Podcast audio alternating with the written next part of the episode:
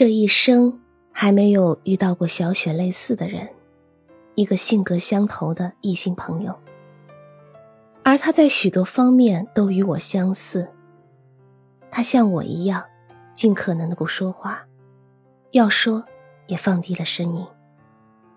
我们好像都害怕惊扰这个世界上的什么。通过他，我进一步否认了妈妈对我性格形成的推断。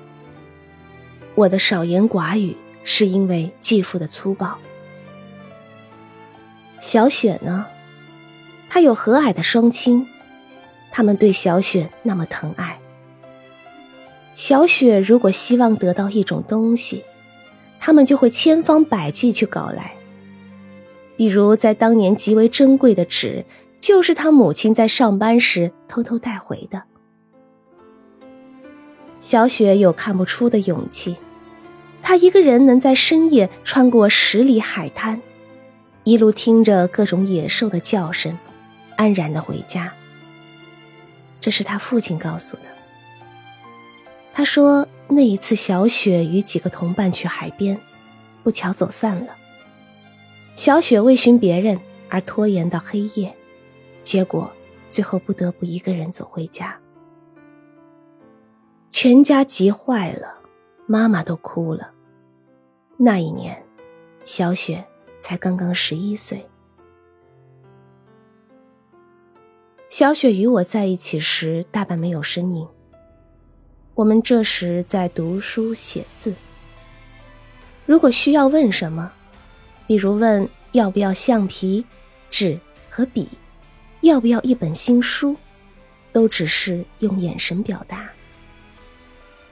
他的眼圈黑圆。有点像漆黑的扣子，放出的光泽很温馨，像一只手掌，令人感激的抚摸过来。眼睛在后来的许多年中，都是我们之间表情达意的最好器官。眼睛让我听从、同意和想念。奇怪的是，回到自己家里。